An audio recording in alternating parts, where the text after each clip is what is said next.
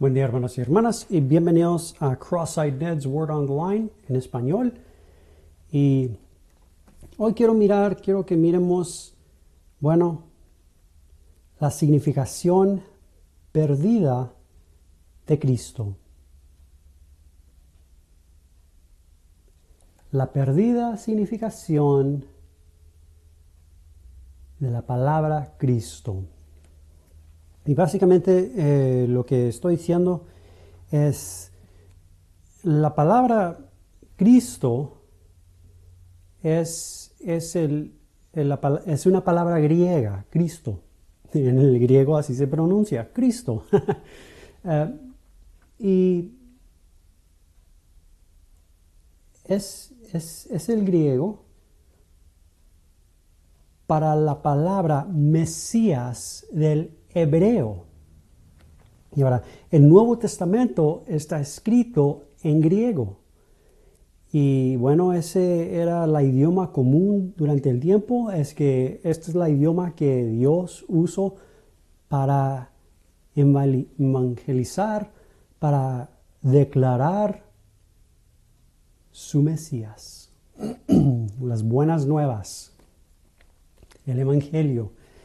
Eh, pero yo pienso, y ciertamente en mi propio corazón, eh, a lo mejor en los corazones de varios cristianos también, eh, la significación de la palabra eh, se nos escapa, porque lo leímos, bueno, hasta en leyéndolo en el idioma español, lo leímos Cristo, Cristo, Jesucristo, Cristo Jesús, en Cristo, Cristo el Señor, y es, muy familiar, es muy común y lo, lo, leímos, lo oímos predicar, yo, lo uso, yo uso la palabra mucho y pienso que la significación se nos escapa de el sentido que representa esa palabra.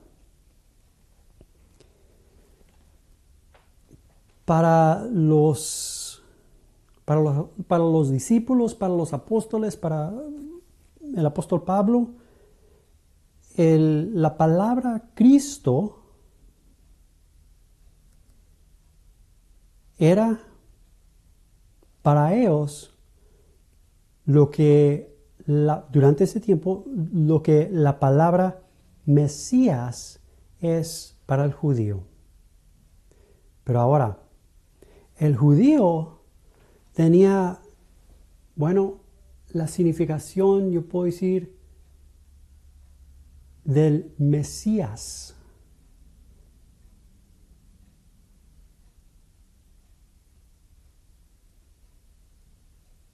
Más, bueno, no puedo decir más porque todavía falta, rechazaron a su Mesías.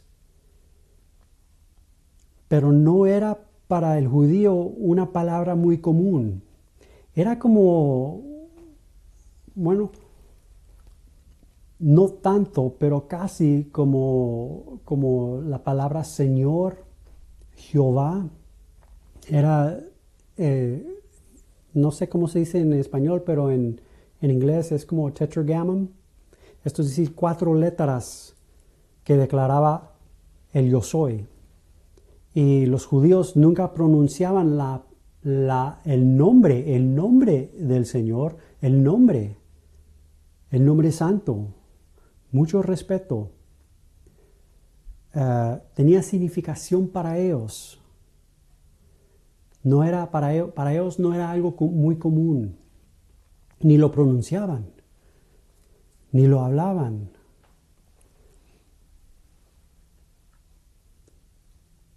Tenían un sentido de las palabras.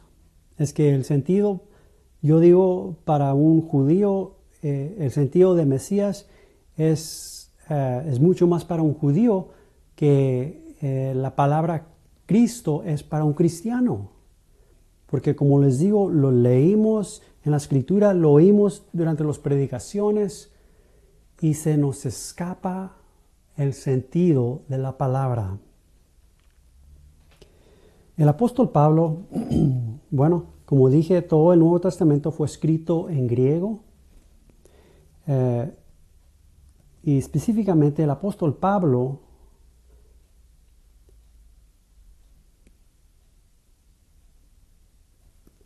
predominantemente hablaba a los gentiles, no a los judíos, aunque sí hablaba a los judíos, pero hablaba a los griegos, los que no eran judíos, la mayoría.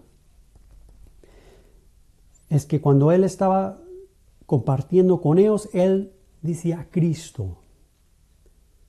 Para un, para un griego, eh, la palabra Cristo tenía una significación que la palabra hebrea Mesías no tenía. Para el griego.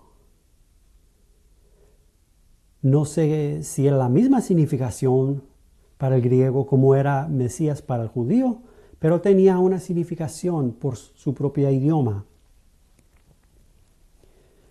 Pero sí pienso que perdimos nosotros los cristianos la significación de la palabra por nuestra familiaridad,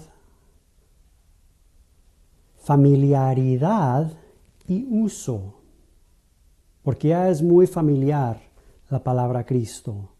Lo usamos mucho, se usa mucho. Ahora sí les voy a decir lo siguiente. Dios es el único no hombre, sino Dios. Dios es el único quien puede dar la verdadera significación del Mesías. Para nosotros que hemos nacido nuevo, para nosotros cristianos, para la iglesia del Señor, oigan, el Mesías es nuestra vida, es nuestra salvación, es nuestro pacto es todo.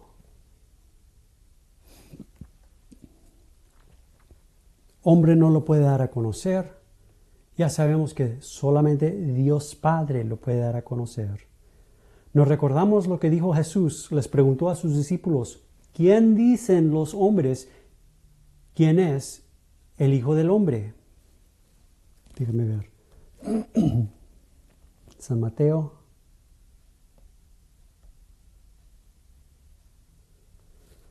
capítulo 16, versículo 13.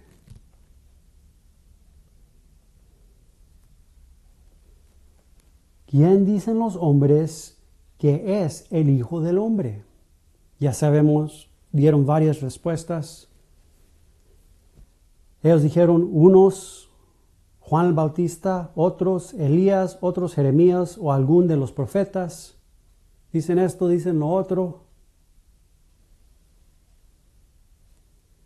Ellos dijeron, Él, Jesús les dijo, ¿y vosotros quién decís que soy yo? Ya sabemos que el apóstol Pablo, perdón, Pedro, Pedro aquí, respondiendo Simón Pedro, dijo, tú eres el Cristo, el Hijo del Dios viviente. Muy específicamente, tú eres el Mesías, el Hijo del Dios viviente. Se regocijó Jesús. Entonces le respondió Jesús, bienaventurado eres Simón, hijo de Jonás, porque no te lo reveló carne ni sangre, sino mi Padre quien está en los cielos. Tu estudio, tu familiarismo, tu concepto, tu mente natural, los sentidos naturales, lo que oíste, lo que leíste, lo que aprendiste, no te lo reveló, sino mi Padre quien está en los cielos. Mis hermanos y hermanas, por favor, presenta esto al Espíritu Santo para que Dios nos dé, para que Dios revela su Mesías, con toda la significación que tiene la palabra Mesías en nuestro corazón. Que el Señor use todo lo que está disponible y que le demos lugar al Espíritu Santo, nuestro Maestro verdadero, para conocer a este Mesías. Amén. Amén. Dios me los bendiga. Los miramos en el siguiente podcast.